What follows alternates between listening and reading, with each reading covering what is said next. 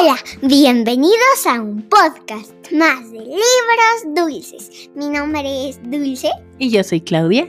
y hoy vamos a contar un cuento que se llama Un huipil para la muerte.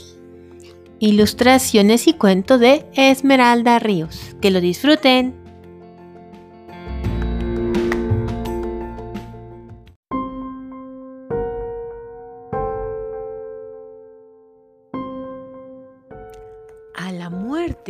La entristecía no ser popular entre los habitantes de este mundo.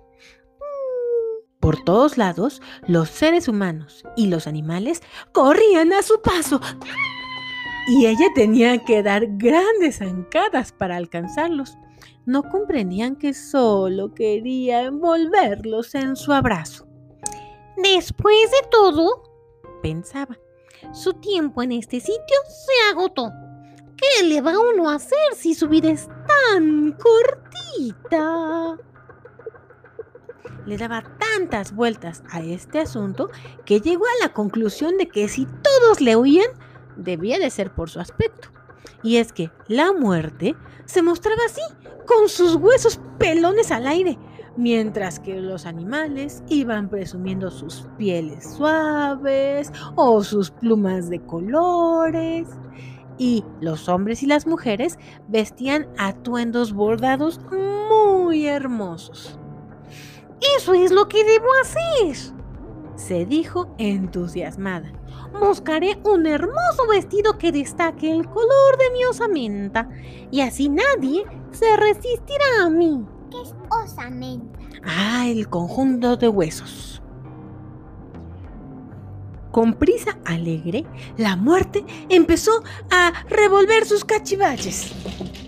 Y se probó una concha, un calcetín, una escoba vieja, una jaula oxidada, una olla rota, una flor.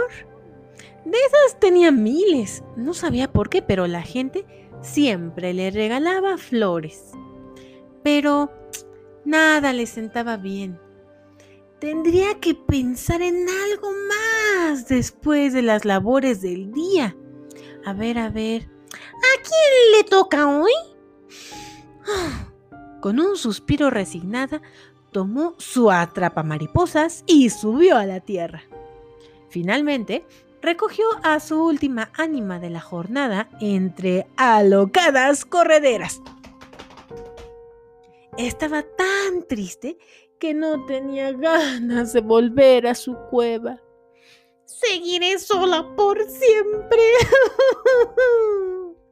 en esos momentos pasaba por ahí una pequeña niña Sotzil, que al verla tan triste se detuvo a consolarla, como solo los niños saben hacerlo. Pero a mí me gusta estar sola. Por eso le cuento historias a los árboles, a los conejos y a los bichos también.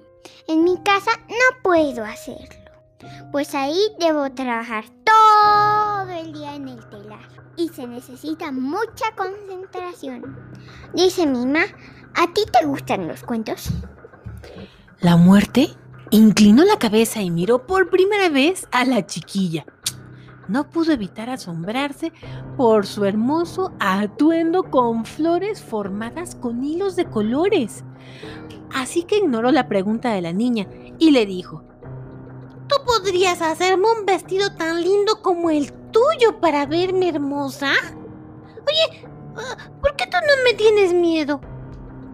Hasta ese momento la muerte cayó en cuenta de que la niña no huía de ella y que hasta parecía tenerle cariño. ¿Y por qué habría de tenerlo? Hace unos meses viniste por mi abue. Él me enseñó a contar cuentos y a escuchar los espíritus del mundo. Me dijo que cuando nos llevas contigo, nos reunimos con nuestro na- nahual.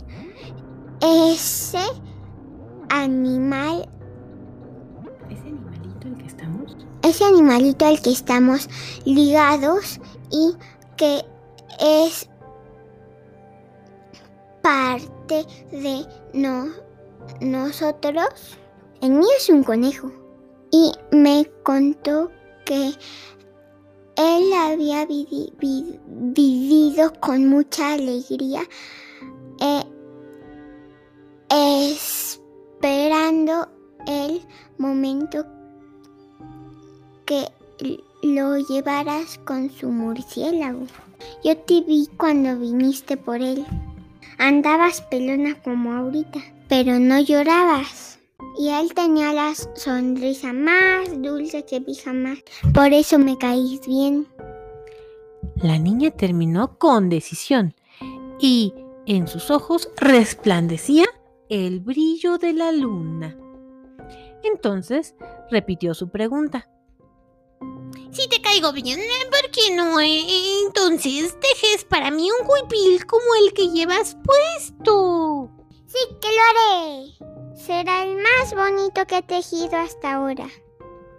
De un salto se puso de pie y echó a correr hacia una roca alta que sobresalía del cerro.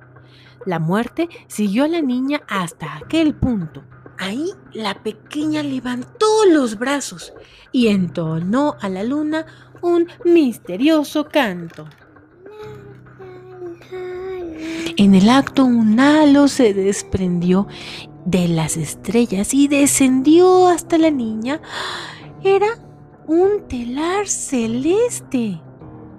La muerte maravillada contempló las formas que poco a poco se fueron revelando en aquel mágico telar. La historia de la luna y el sol, la creación del día y la noche, la amistad entre la vida y la muerte. Cuando terminó, la niña le mostró a la muerte el huipil que había bordado para ella. ¿Cómo verás? Le dijo. En este mundo nadie está solo. Así como yo tengo a mi Nahual, tú tienes a tu contraparte, la vida. Así que siempre estarás acompañada. Quizás los hombres y los animales te temen, pero eso no te tiene que poner triste. Lo que pasa es que le temen a la vida porque es su naturaleza. Ellos adoran a la luna y al sol y su tiempo corre entre el día y la noche. Solo unos pocos entienden que todas estas cosas son parte del mismo tejido. La muerte, emocionada, se probó el huipil. Nunca se había sentido tan guapa. Con este hermoso vestido acunaré a los vivos para que su camino al otro lado sea más bello. Y cada vez que piense en mi soledad, me sentaré en este monte a ver el mundo, a verlos a todos jugar a la vida. Es por esto que cuando alguien muere, lo primero que ve es una luz muy intensa que se desprende del huipil de la muerte y después los ojos alcanzan a contemplar el manto celeste bordado con miles de estrellas. Y la niña, que es hija de Ix, Shell, la luna, continúa tejiendo el manto que cubre al mundo. Fin.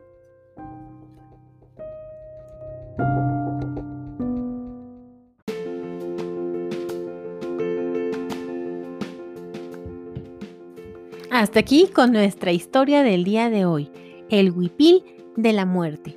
Dulce, te voy a hacer unas preguntas, a ver si lo entendiste, ¿vale? ¿Cómo se llamaba la niña? Este se llamaba Ixchel. Ixchel, que es la hija de quién? La luna. Muy bien. Oye, ¿cuál es un sinónimo de la muerte. ¿Cómo le decimos aquí en México a la muerte? ¿Qué es una calaca? La calaca, tilica y flaca. ¿Qué otra? Eh, flaquita. La flaca, ¿qué otra? La flaquitita. no, la huesuda. Uy, tiene muchos, muchos sinónimos. Hay muchas formas en las que en México le decimos a la muerte. Oye, Dulce, ¿qué es un huipil? Huipil es un como suéter que que es como un suéter tejido. Es una blusa o vestido adornado con motivos coloridos que suelen estar bordados. Es una vestimenta típica de los indígenas en México y en Centroamérica. Dulce, ¿tú tienes un huipil?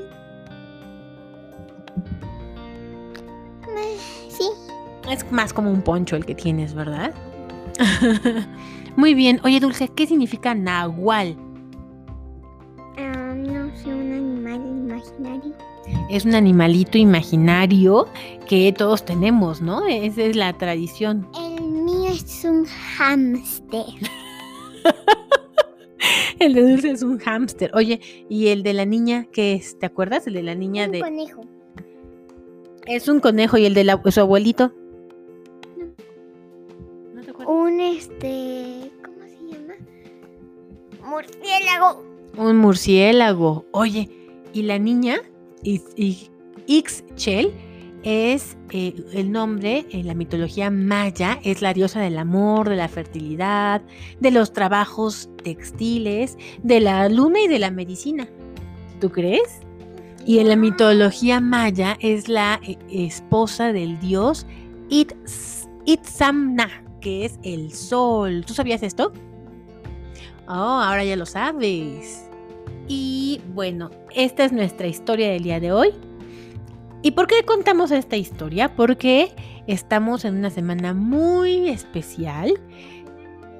Muertos. Exacto, es la- una tradición muy típica mexicana. El 1 y el 2 de noviembre ponemos una ofrenda. Bueno, tal vez ya la pusieron desde ahorita, nosotros ya la pusimos, la puso la tía Angélica, ¿verdad? eh, que le quedó preciosa. Les vamos a mandar unas fotos junto con esta, este podcast. Em, y, y bueno, eh, es una tradición que tenemos los mexicanos de recordar a todos los, los- nuestros seres queridos que ya fueron a la otra vida. Con, la, con el útil de la muerte. Exactamente, que ya, la muerte. Que ya se fueron con la muerte y nos gusta recordarlos y orar por ellos, ¿vale? Em, entonces, por eso esta semana vamos a estarles contando estos cuentos típicos de las tradiciones mexicanas, por un lado. Y por otro lado, queríamos también eh, agradecerles a todos aquellos que nos dijeron eh, que por qué no habíamos eh, este, publicado nuestro podcast el jueves pasado. Fíjense que estuvimos un poquito enfermitas y por eso eso nos, nos impidió eh, seguir con este mismo ritmo de, de presentar martes y jueves, martes y jueves el podcast, pero ya lo estamos retomando y esperemos ya no perderlo. Muchas gracias a todos ustedes por su cariño, por su amor. Le mandamos especiales saludos a, Toda la familia a toda la familia y a los amigos, a Patti, a Diego y a Mario que nos escuchan y que fue uno de los que nos dijeron que dónde estaba nuestro podcast del jueves pasado. Y bueno, pues esto ha sido todo. Adiós. Adiós.